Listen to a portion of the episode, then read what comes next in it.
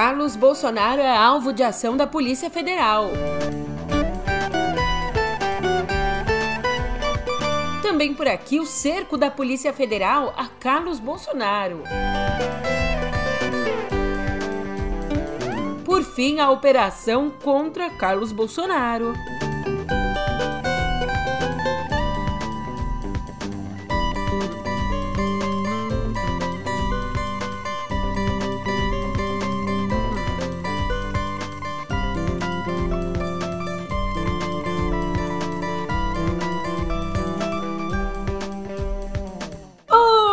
Ótimo dia, uma ótima tarde, uma ótima noite para você. Eu sou a Julia Keck e vem cá, como é que você tá, hein? As manchetes não estão erradas, não estão repetidas assim, sem querer. É que nessa terça, dia 30, esse assunto ele tem monopolizado a nossa atenção, então não podia ser diferente. No pé do ouvido. Eu sei que ela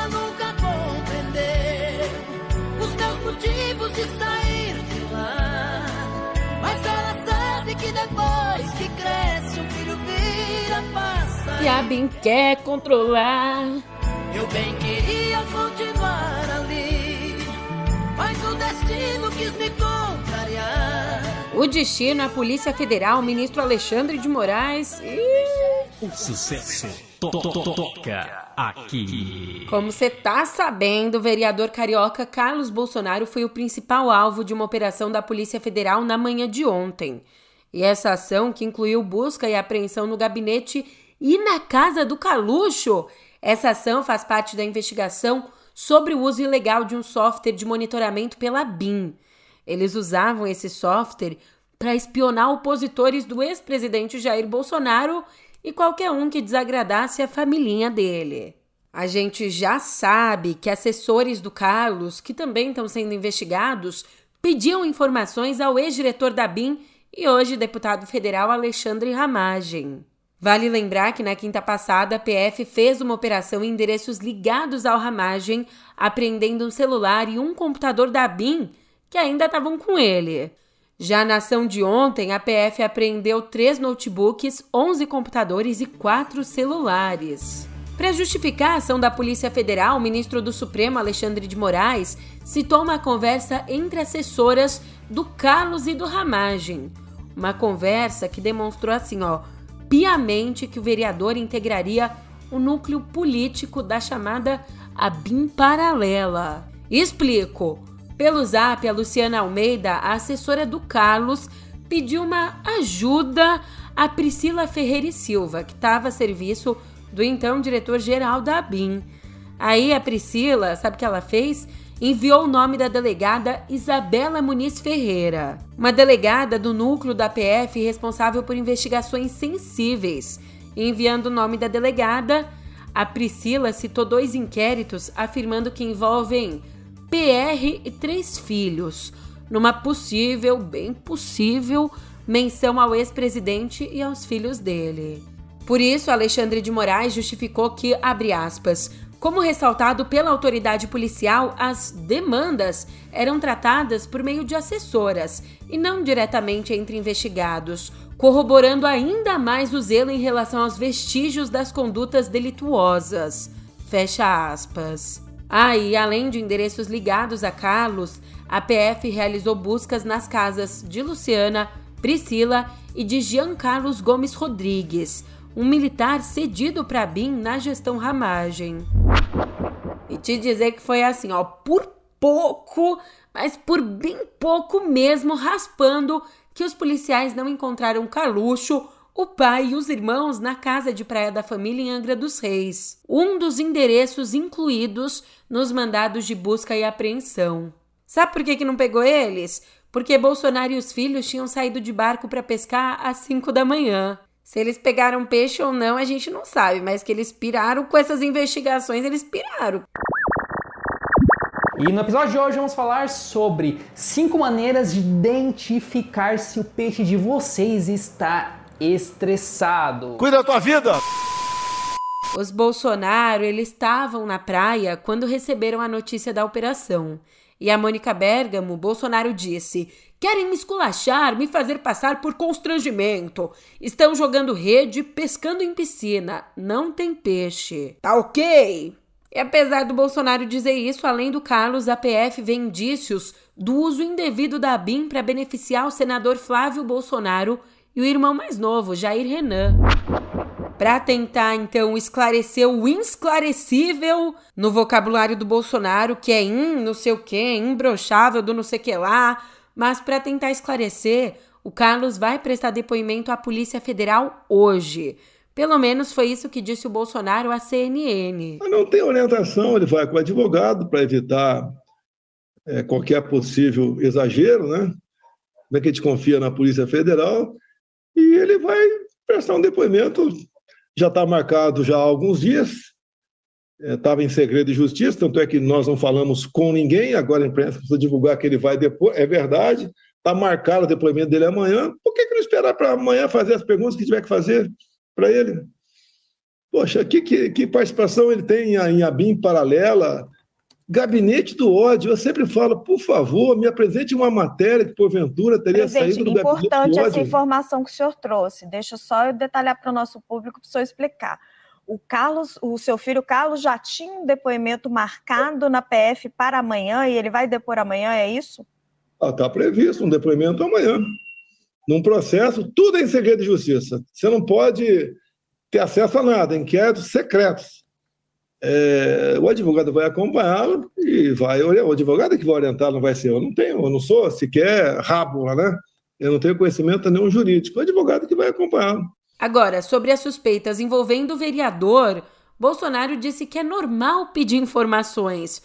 O que não pode é haver interferência e disse que jamais pediria algo que não fosse legal. Essas quatro linhas aí do Bolsonaro estão bem flexíveis, hein? Estão quase um círculo. E ele também disse desconhecer qualquer pedido dos filhos à ramagem sobre qualquer assunto confidencial. Bolsonaro disse ainda que a apreensão de objetos de pessoas não investigadas, como o computador de um dos assessores dele, é um abuso. Mas, nas palavras da Eliane Cantanhede, abre aspas, a ABIN era usada para fins políticos, em última instância golpistas, a léguas de suas missões institucionais. E o STF e a PF já tem o cronograma ao desenrolar os nomes de quem fazia o quê em direção a um golpe se Bolsonaro não fosse eleito ou talvez mesmo que fosse. Com uma curiosidade, assim como na pandemia, quem deu o caminho das pedras para a PF e produziu provas e indícios contra si foram o presidente, seus filhos, aliados e ex-aliados. E se um SNI paralelo já seria gravíssimo, um SNI particular é ainda pior. Fecha aspas. Olha só, depois das operações contra o Ramagem e contra o Carlos Jordi, os dois do PL Fluminense, os parlamentares do partido querem regulamentar as ações dos agentes federais no Congresso. A ideia, olha que ideia! A ideia é que as mesas diretoras da Câmara e do Senado tenham que dar o aval para que a PF cumpra mandados judiciais no Legislativo. Hoje, como é que funciona? Hoje a praxe não é regra. A praxe é que os presidentes das casas sejam avisados. O que não aconteceu no caso do Jordi, que é investigado por participação lá no 8 de janeiro. A gente brinca que no Brasil tá pesado, mas lá fora o clima continua pesado também.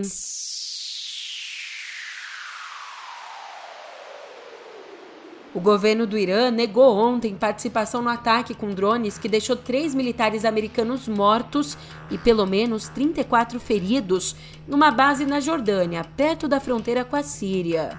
O atentado então foi reivindicado pelo grupo iraquiano Resistência Islâmica, que abrange diversas milícias xiitas apoiadas por Teherã. Apesar disso, o governo iraniano alegou não ter ingerência nas decisões desses grupos, afirmando que cada um escolhe como defender os palestinos em seus próprios países. Essas foram as palavras usadas pelo governo iraniano. O presidente americano Joe Biden, por sua vez, classificou o ataque como desprezível e totalmente injustificado e disse que os Estados Unidos vão punir todos os responsáveis na hora e na maneira que achar melhor. Só que os analistas dizem que o Biden está num dilema. Ele precisa, por um lado, dar uma resposta dura às mortes dos seus cidadãos, mas um ataque direto ao Irã pode deixar fora de controle a já explosiva situação no Oriente Médio.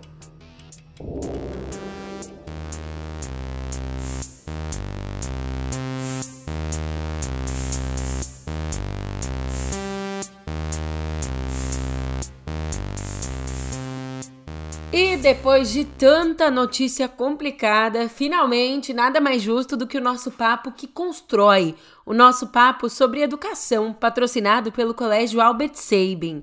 Educação que cria oportunidades. Veja só, dia 30 de janeiro, a volta às aulas está aí. E esse é o momento fundamental. Os alunos precisam lidar com novos professores, com os colegas, além de todos os conteúdos a serem aprendidos. E com tudo isso, esse momento também é sinônimo de novas oportunidades e possibilidades para a construção coletiva do conhecimento e o desenvolvimento de habilidades emocionais e intelectuais que serão essenciais em toda a jornada acadêmica. E assim, mais do que acumular informações, informações e informações transmitidas por um professor, a escola é fundamental para o convívio com o diferente, para a troca e para o compartilhamento também de experiências. Mas você quer saber como explorar ao máximo essas oportunidades e entender como abrir novos horizontes de conhecimento pode contribuir para uma educação enriquecedora? Então, as respostas que você procura estão no link que eu deixei na descrição do episódio. Mas eu sei que se você é pai, mãe ou convive com uma criança de perto, sabe quão desafiador é esse pós-férias. Uai, é o momento em que os pequenos precisam voltar à rotina escolar com horários definidos, e é aí que o bicho pega. Mas para ser algo leve, a orientadora parental Andréia Rossi explica que as famílias precisam estimular uma volta às aulas adequada, organizada, confortável e segura. Segundo ela, para isso, os pais devem conversar com os filhos para estabelecerem uma rotina antes do retorno.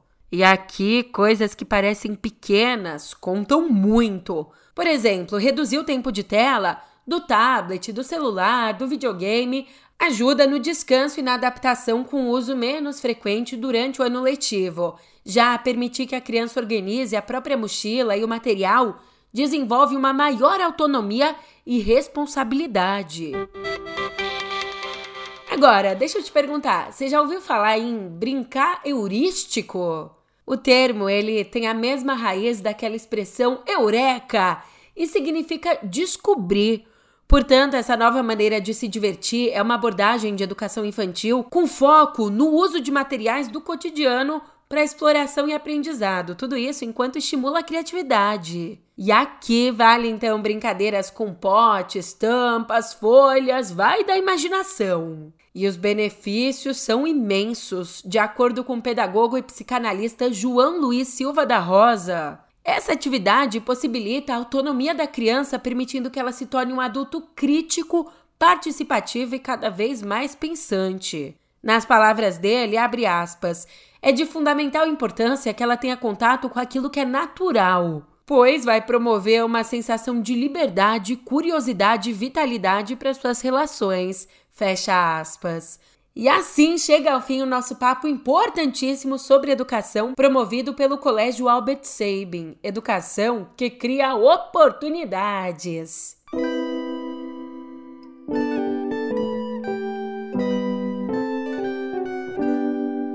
Já se passaram mais de dois anos. Na madrugada do dia 30 de dezembro, o lateral direito da seleção brasileira, Daniel Alves, esteve na boate por duas horas e meia.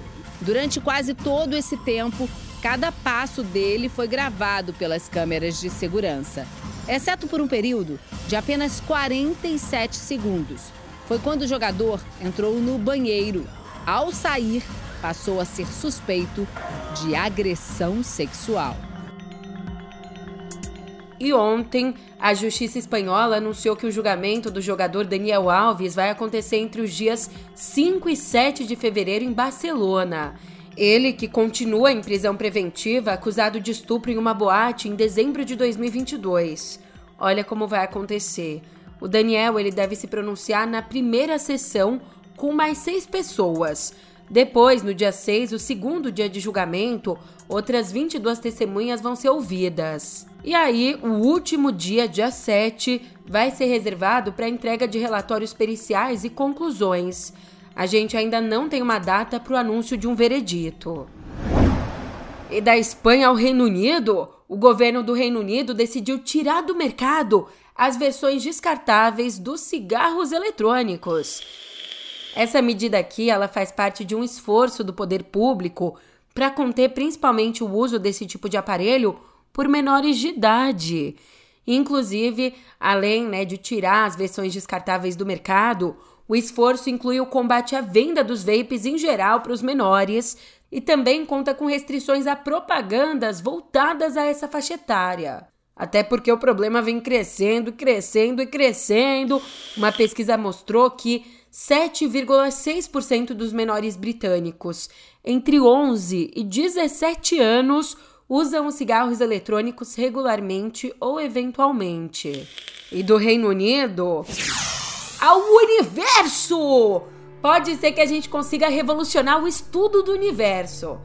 Não a gente, a gente. Não. Mas astrônomos do Observatório Vera Rubin esperam revolucionar o estudo do universo incorporando a maior câmera digital do mundo a um telescópio que está sendo construído no Chile. E a bicha é grande mesmo, viu? Essa câmera ela tem o tamanho de um veículo para quatro pessoas e pesa quase 3 toneladas. Imagina uma câmera desse tamanho, com toda essa potência, ela vai capturar imagens de 3.200 megapixels com uma definição tão, mas tão potente que serão necessárias mais de 300 televisões médias de alta definição para ver essas imagens completamente. Custando aí, também não vai ser barata, né? Não vai ser a, a TechPix.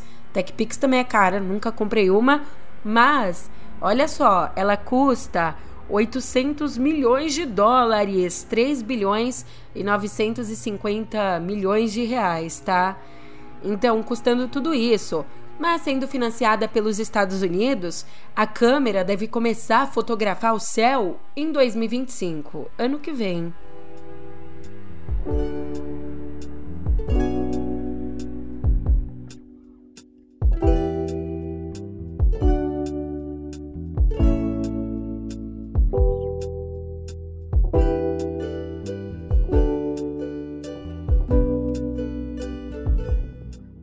Cá, quando alguém fala que as coisas estão assim, meio de ponta cabeça, você pensa no upside down? E depois do 10, você concorda que vem a 11? E você acha que as luzes de Natal não servem só pro Natal? Então, bem-vindo, bem-vindo ao clubinho Coisas Estranhas. E sinto muito, mas aqui na Editoria de Cultura eu não vou te dizer que a nova temporada de Stranger Things está prestes a estrear. Não, mas, por outro lado, pensa aqui comigo. Enquanto essa nova temporada não sai, a gente pode ler. É isso, ler Stranger Things, O Voo de Ícaro, um livro que é focado no passado do Ed Manson, o líder do Hellfire Club. E esse livro ele traz uma trama que acontece dois anos antes dos eventos da quarta temporada.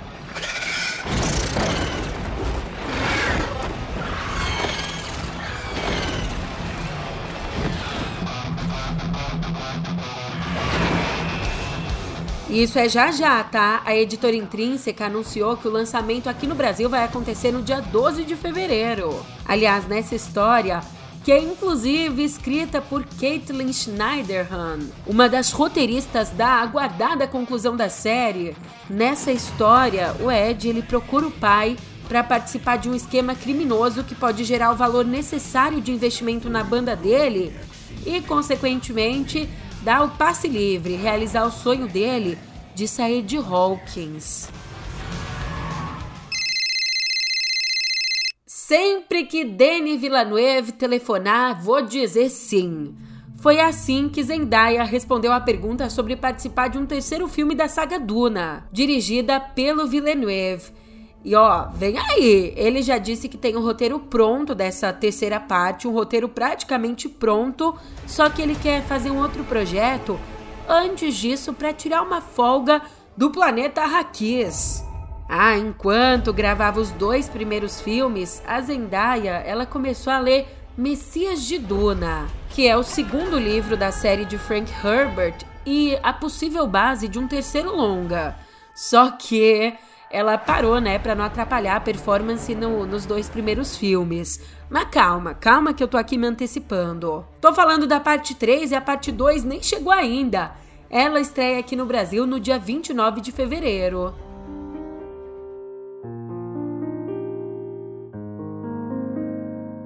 Poxa vida, e por fim a gente tem aqui uma despedida. Conhecida por papéis memoráveis em filmes de Federico Fellini, filmes como Oito e Meio e Julieta dos Espíritos, a atriz italiana Sandra Milo morreu enquanto dormia em casa aos 90 anos.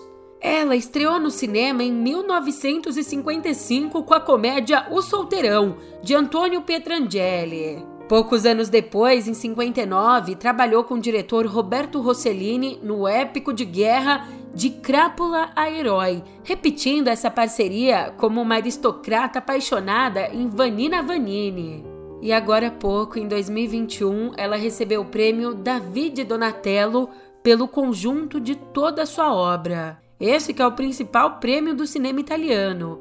Ela deixa três filhos.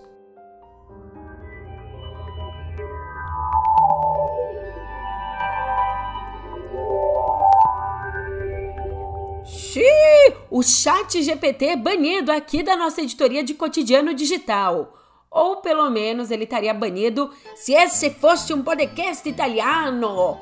Porque a Autoridade de Proteção de Dados da Itália acusou o app de inteligência artificial da OpenAI de violar as regras de proteção de dados. Aliás, a autoridade chegou a proibir o chat GPT no ano passado por conta de uma suposta violação das regras de privacidade do bloco, o que tornou a Itália o primeiro país da Europa Ocidental a restringir o chatbot.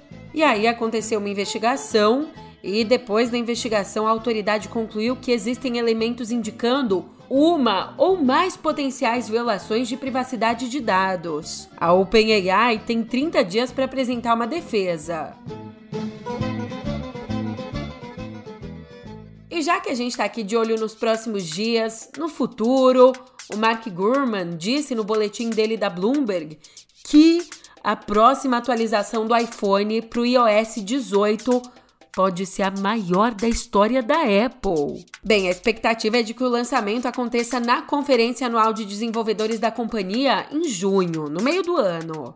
E de acordo com o jornalista, a Apple planeja, entre outras novidades, lançar uma versão mais recente da Siri, aproveitando um novo sistema de inteligência artificial desenvolvido pela própria Apple.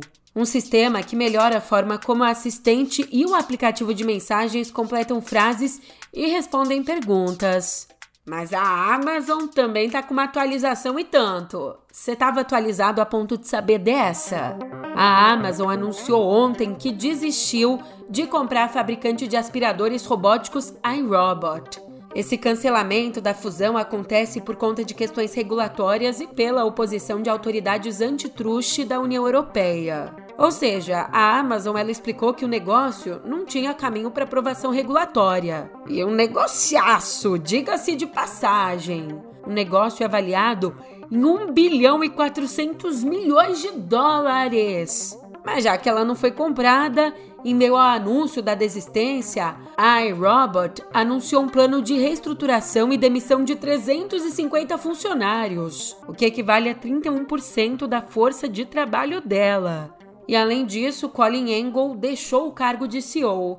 E eu, eu deixo esse episódio agora mesmo, mas eu te deixo em boas mãos com o gigante Jades Macalé e te esperando amanhã. Até lá, obrigada pela companhia. Oh, sim, eu estou tão cansado, mas não para dizer Eu não acredito mais em você. Com minhas calças vermelhas, meu casaco de general, cheio de anéis, eu vou descendo por todas as ruas e vou tomar daquele velho navio. Eu não preciso